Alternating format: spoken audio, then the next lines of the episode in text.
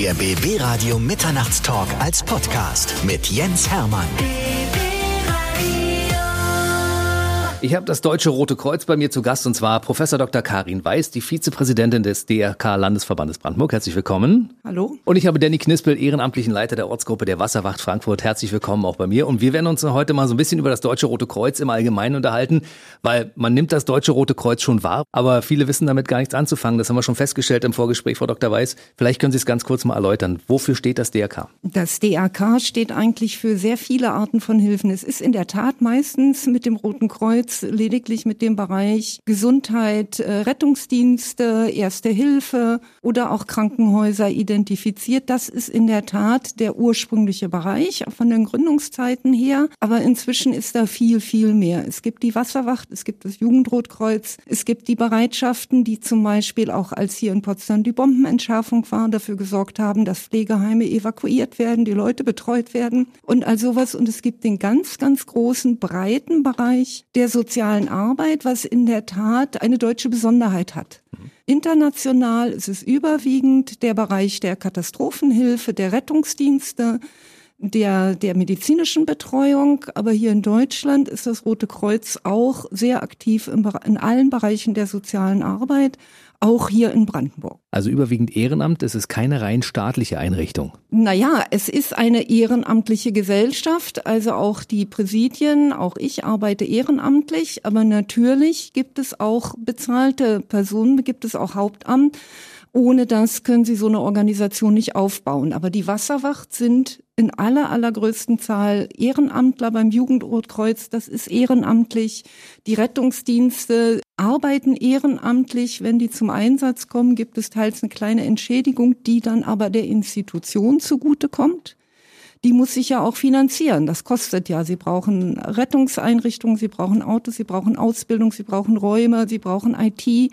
Das kostet alles. Ähm, natürlich gibt es für bestimmte Aufgaben auch eine staatliche Unterstützung. Dafür ist ja auch das Rote Kreuz verpflichtet, im Katastrophenfall die entsprechenden Services zur Verfügung zu stellen. Aber das Deutsche Rote Kreuz ist keine staatliche Einrichtung. Es das ist keine staatliche Einrichtung. Genau. Es ist auch unparteiisch. Das ist einer der Grundsätze des Internationalen Roten Kreuzes und damit auch des Deutschen Roten Kreuzes. Die Unparteilichkeit, die Neutralität, die Verpflichtung auf die Menschenrechte.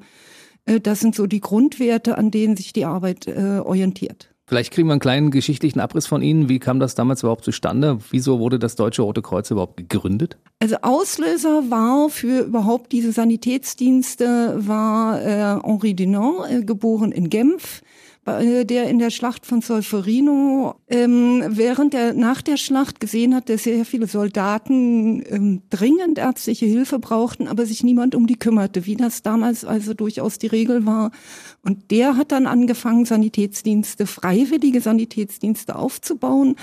Da ging es aus. Das äh, Deutsche Rote Kreuz wurde eigentlich gegründet zuerst als badischer Frauenverein. Es war die gehobene weibliche Bevölkerung, die sich in diesen Bereichen engagierte, die auch dafür natürlich Mittel und Zeit hatte, auch sehr viel privat finanzierte und äh, Schwesternschaften aufbaute zur Betreuung von Verletzten, von Unfallopfern, von Kriegsopfern und später auch hat sich das dann immer weiter entwickelt. Aber die Basis ist eine absolute freiwillige Basis. Wie viele Mitglieder hat das äh, Deutsche Rote Kreuz insgesamt? Also ungefähr drei Millionen, über drei Millionen in hm. ganz Deutschland. Hier in Brandenburg liegen wir bei knapp 50.000 Mitgliedern. Die sind nicht alle aktiv. Es gibt auch eine ganze Reihe von Fördermitgliedern, die äh, spenden, die einfach Geld spenden, Beiträge bezahlen, die dann wieder der aktiven Arbeit zugutekommen. Wir werden mal in die einzelnen Bereiche so ein bisschen hineingucken, denn äh, das DRK ist auf so vielen verschiedenen Gebieten tätig, Zivil- und Katastrophenschutz. Da hat ja auch die Wasserwacht mit zu tun. Ne? Ist das euer Gebiet? Ja, richtig. Also die Arbeit der Wasserwacht unterteilt sich in zwei grobe Richtungen. Einmal den klassischen Strandrettungsdienst, den jeder kennt, wenn er am Badesee ist und da einen Rettungsturm hat oder eine Station, wo Rettungsschwimmer ehrenamtlich aktiv sind. Und eine andere große Schiene ist der Katastrophenschutz. Da gibt es äh, Sondereinsatzgruppen, Schnelleinsatzgruppen, äh, Wassergefahren die sowohl bei Rettungsdiensteinsätzen, also wenn Personen vermisst werden zum Beispiel, ein Fahrzeug ins Wasser gestürzt ist, zum Einsatz kommen können, aber auch bei Großschadenslagen, insbesondere Hochwassern, ähm, dann umfangreich äh, im Einsatz sind, um Gefahren abzuwehren, Menschen zu evakuieren, zu versorgen. Also die beiden Bereiche kann man so grob erstmal unterscheiden. Nun sind wir im Sommer 2020, das heißt, ihr habt im Augenblick gerade eure Hauptarbeitszeit, könnte man sagen. Ja, zurzeit sind bei uns äh, zum Beispiel am Helenesee täglich Rettungsschwimmer im Einsatz. Äh, bei gutem Wetter, wenn es nicht gerade regnet, sind da immer Badegäste da, sind Campinggäste, die zu versorgen sind. Also da haben wir schon sehr, sehr gut zu tun momentan, ähm, eigentlich mehr als in den Vorjahren. Da merken wir jetzt auch gegenwärtig die Corona-Krise, dass äh, Leute nicht ins Ausland in Urlaub fahren, sondern hier vor Ort die Campingplätze aufsuchen oder als Tagesgäste zu den Seen kommen. Da sind wir sehr gut eingebunden momentan. Welche Auswirkungen hat dann Corona auf euch jetzt speziell? Im Positiven und im Negativen? Hat ja wahrscheinlich in beiden Richtungen Auswirkungen. Ja, negative Sachen sind zum Beispiel, dass wir keinen Kinderschwimmen anbieten können. Also äh, Seepferdchenkurse machen wir zurzeit nicht, weil wir da nicht den Abstand zu den Kindern wahren können. Dann haben wir relativ umfangreiche Hygienemaßnahmen zu beachten. Ähm, das gilt in jedem Betrieb, dass wir da besondere Desinfektionspläne, Hygienepläne haben müssen, auch auf Abstandsregelungen achten müssen. Das erschwert schon den Dienst ein bisschen und ähm, erfordert auch zusätzliche ähm, logistische Aufwände. Positive Sachen sind eben tatsächlich, dass wir in unseren Einsatzgebieten viele Besucher haben. Wir freuen uns ja, wenn die Besucher da sind. Ähm, ist ja schön für uns, wenn wir da zahlreiche Gäste an den Stränden haben. Und ähm, der Zusammenhalt in der Gruppe ist auch durchaus ein bisschen gestärkt worden, noch durch die Corona-Krise. Zum Beispiel arbeiten wir jetzt intensiver mit unseren Bereitschaften zusammen. Das sind die, die Sanitätsdienste auch anbieten und momentan einfach keine Absicherung haben, weil keine Stadtfeste stattfinden, weil keine besonderen Veranstaltungen sind. Die haben jetzt nicht Langeweile, aber die äh, suchen nach Gelegenheiten, sich jetzt noch äh, zu betätigen. Und zum Beispiel bei uns sind wir momentan dabei, äh, gemischte Mannschaften einzusetzen aus Rettungsschwimmern und Sanitätsdienstkameraden, die äh, zum Einsatz kommen und äh, stärkt die Gemeinschaft zwischen uns. Wir lernen viel voneinander und das ist einer der positiven Effekte, den ich nennen möchte. Nutzt ihr auch die Zeit jetzt, um Leute auszubilden? Das ist schwierig. Gerade im Rettungsschwimmen äh, gibt es viele Übungen wie Transportgriffe, Befreiungsgriffe, wo man auch einen direkten körperlichen Kontakt haben muss. Bei den Bestandsrettungsschwimmern, die wir haben, werden wir auch weiter die Fortbildung machen, weil es einfach notwendig ist, um die Einsatzfähigkeit zu erhalten. Im Sommer bilden wir grundsätzlich sowieso keine Rettungsschwimmer aus, weil wir keine Zeit dafür haben. Das machen wir Winterhalbjahr in den Schwimmhallen. Und wir planen schon unseren nächsten Lehrgang für den kommenden Herbst zu beginnen und hoffen, dass die Corona-Krise sich nicht so weit zuspitzt, dass wir den nicht machen können. Also gegenwärtig gehen wir davon aus, ja, wir werden Leute ausbilden und die Rettungsschwimmer, die sich im Bestand befinden, die werden auch weiter fortgebildet. Auch auf Landesverbandsebene finden wieder Ausbildungen und Fortbildungen statt, zum Beispiel zu Rettungsbootsführern und Rettungstauchern. Was ich ein bisschen schade finde, man kommt an einen Badesee, man sieht ein großes Schild, DRK Wasserwacht, man weiß, man ist geschützt, wenn man baden gehen will, aber die Leute nehmen es so als eine gewisse Selbstverständlichkeit hin, dass ihr sowieso immer da seid. Nehmt ihr das auch so wahr? Ja, das ist so. Da führen wir auch oft Gespräche zu. Ähm, viele denken, dass wir da hochbezahlte hauptamtliche Kräfte sind. Wenn man denen erklärt, dass wir am Wochenende jetzt, wenn die anderen Leute zum Baden gehen, uns dort am Strand aufhalten, um für Sicherheit zu sorgen, dann ist da ein großer Aha-Effekt dabei. Also das ist schon ein wichtiges Thema, das zu verbreiten. Das machen die Leute alles in ihrer Freizeit, alles ehrenamtlich. Da ist so ein bisschen Verständnis noch bei der Bevölkerung zu erwarten. Dass auch wenn man jetzt einen Kaffee trinkt, dass er eben nicht dann sagen, guck mal hier, jetzt sitzt er hier rum und guckt nicht aufs Wasser, sondern ähm, dass schon das Verständnis da ist. Die Leute machen ihre Freizeit dort.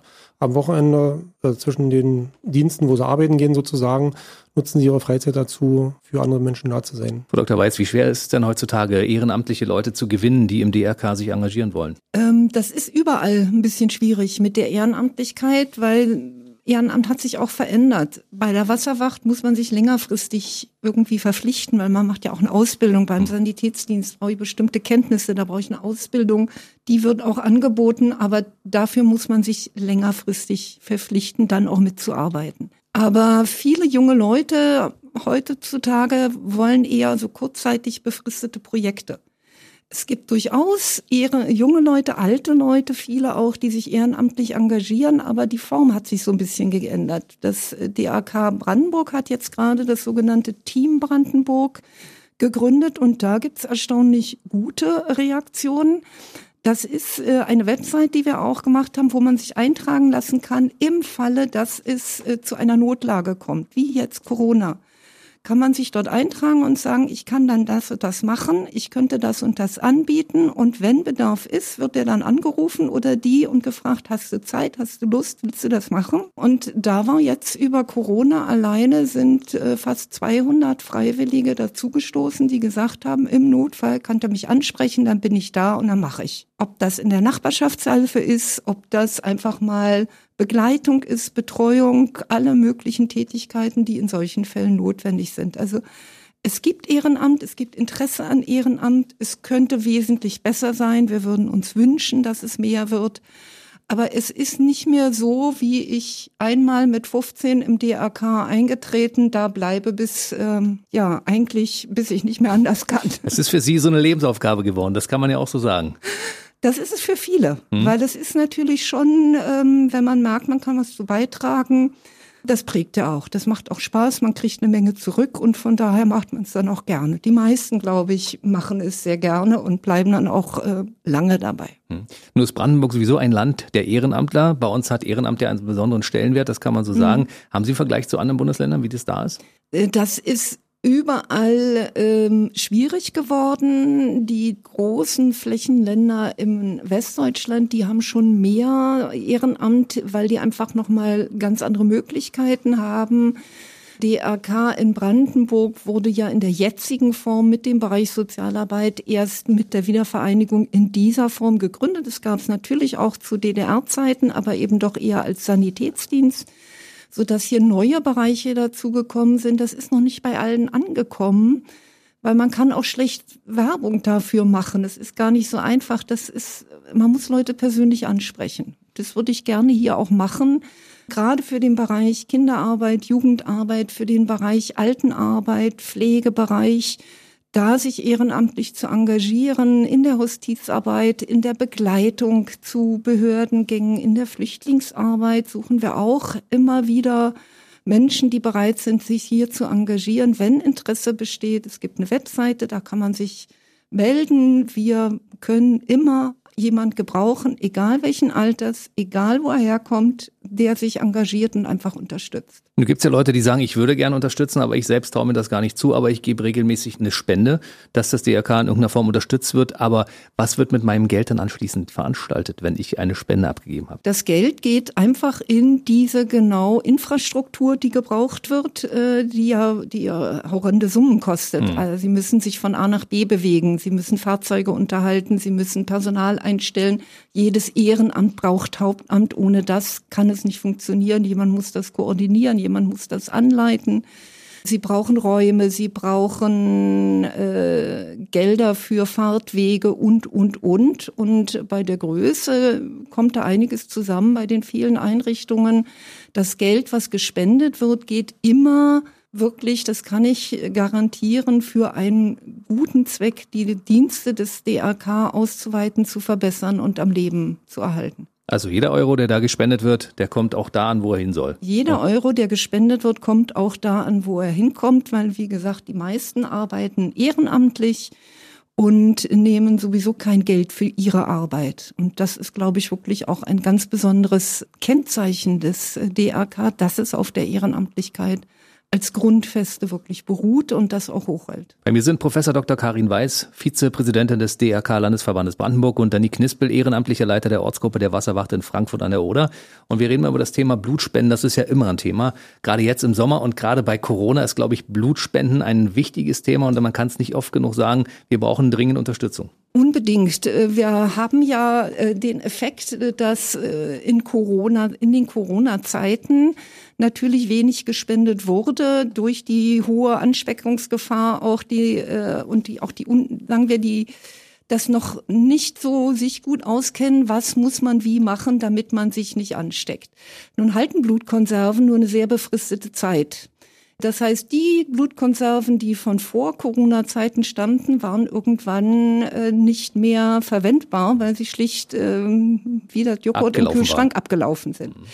Und jetzt in der Zeit brauchen wir sehr viele Blutspenden, weil viele Leute, die auch wegen Corona Operationen zum Beispiel verschoben haben, holen die jetzt nach. Das heißt, es gibt gerade jetzt einen gesteigerten Bedarf an Blutkonserven und die fehlen. Deswegen meine große, große Bitte, sich an die Blutstände-Dienste zu wenden. Auch hier können Sie sich jederzeit über die DAK-Webseite orientieren, wann, wie, wo, was und äh, Blut zu spenden, weil es wird dringend gebraucht, weil im Moment so eine Spitze ist, das muss sich erstmal wieder normalisieren und einspielen. Danny, können wir den Leuten vielleicht ein bisschen die Angst nehmen, die sagen, ich traue mich jetzt im Augenblick bei Corona ja gar nicht so richtig aus dem Haus und wenn ich da irgendwo zum Blutspendedienst gehe, dann treffe ich mit Leuten zusammen und habe Angst, dass ich mich eventuell anstecke oder sowas. Kann man die Angst so ein bisschen nehmen bei den Leuten? Die Angst kann man natürlich nehmen. Selbstverständlich wird auf die Hygieneregeln geachtet beim äh, Blutspendedienst. Sowieso wird dort immer sehr hygienisch gearbeitet, nicht bloß zu Corona-Zeiten. Das heißt, sämtliche Materialien sind desinfiziert.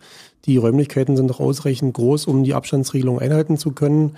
Weiterhin wird da auch regelmäßig gelüftet, wie es bei jedem anderen Bereich auch sein sollte.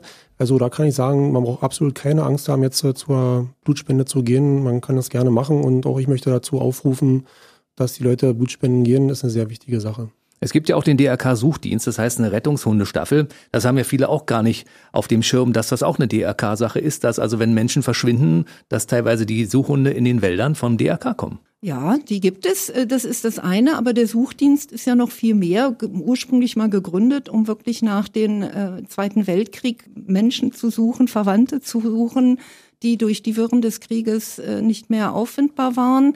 Dann hat man lange gedacht, kann man abschaffen. Jetzt über die Fluchtbewegungen auf äh, dieser Erde ist es durchaus wieder etwas aktueller geworden, weil jetzt auch gerade Geflüchtete, die hier aufgenommen werden, auch wieder ihre Verwandten suchen mhm. Und auch wieder diese Dienste in Anspruch nehmen. Aber es ist in der Tat kaum bekannt, aber das lebt, das ist da und die Rettungshunde Staffeln kommen regelmäßig zum Einsatz. Ich möchte kurz über die internationale Hilfe reden, denn das DRK ist ja überall auf den Krisenherden dieser Welt unterwegs und hilft. Also bei den schweren Überschwemmungen in Bangladesch zum Beispiel ist definitiv das DRK vor Ort. Also wenn irgendwo auf dieser Welt ein Krisenherd aufbricht sozusagen, dann ist das DRK vor Ort und unterstützt.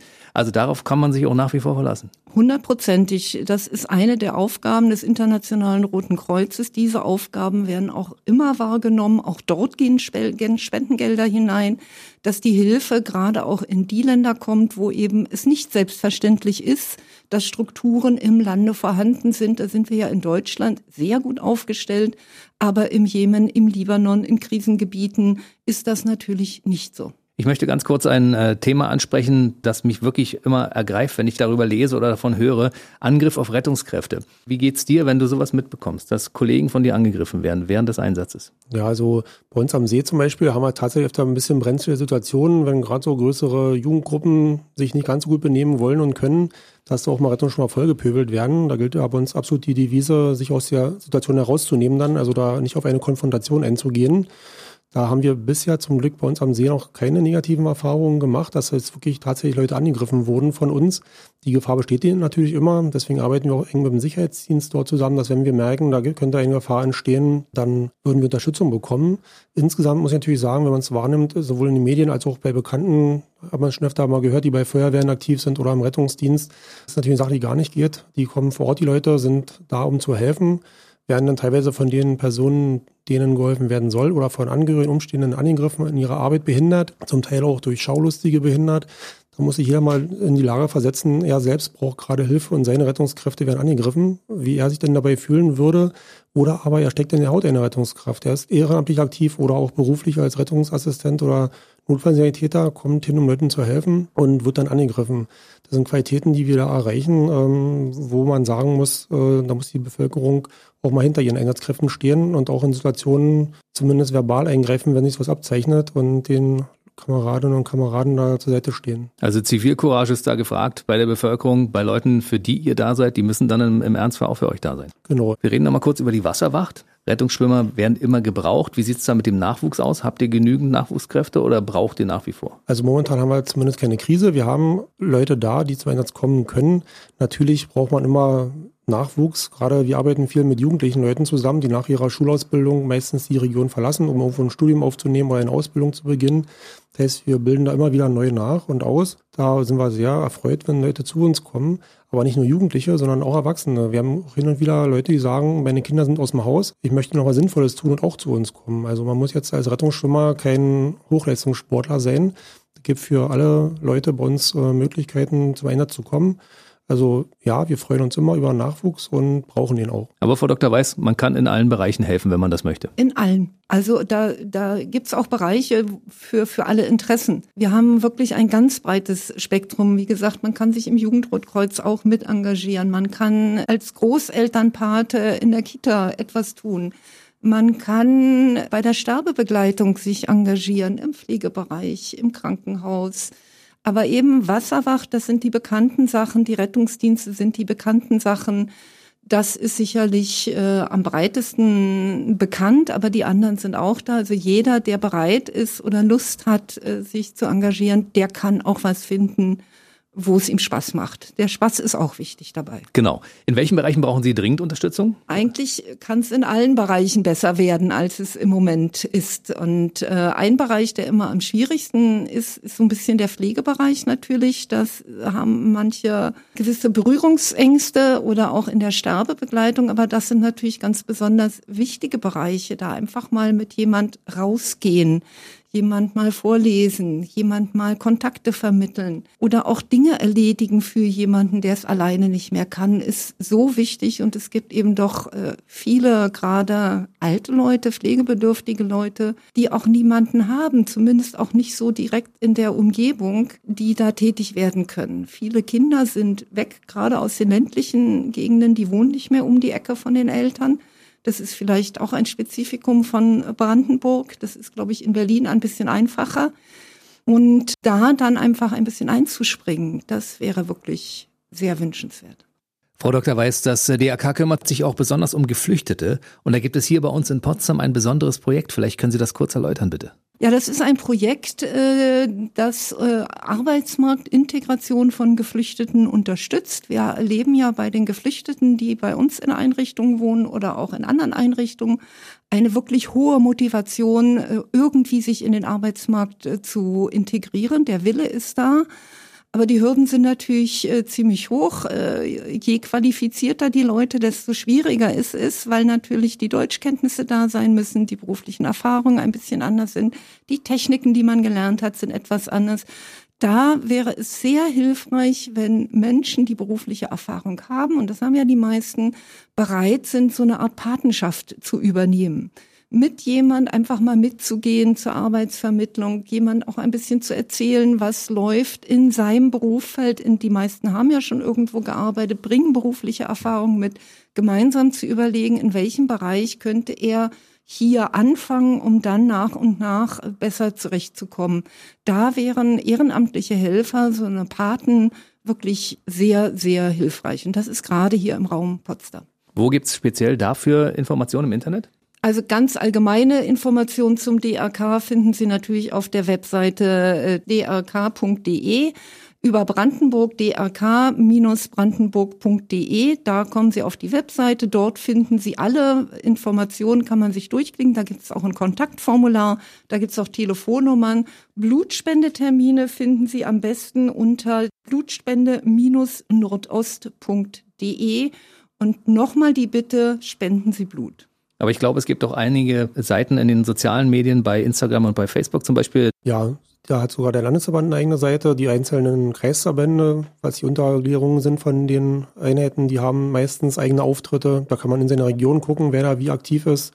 Und auch vom Landesverband, von der Internetseite, kann man die äh, Internetauftritte der einzelnen Kreisverbände, die zum Landesverband gehören, äh, sich angucken und da dann gucken, wer in seiner Region aktiv ist, was da für Angebote bestehen und wo man vielleicht Kontaktpersonen dann findet. Ansonsten als Bonus unter diesem Podcast. Bei mir waren heute Professor Dr. Karin Weiß, die Vizepräsidentin des DRK Landesverbandes Brandenburg und Danny Knispel, ehrenamtlicher Leiter der Ortsgruppe der Wasserwachte in Frankfurt an der Oder. Schön, dass Sie da waren. Äh, bis zum nächsten Mal. Wir haben wieder viele interessante Themen zu besprechen. Bis zum nächsten Mal. Jederzeit gerne. Dankeschön.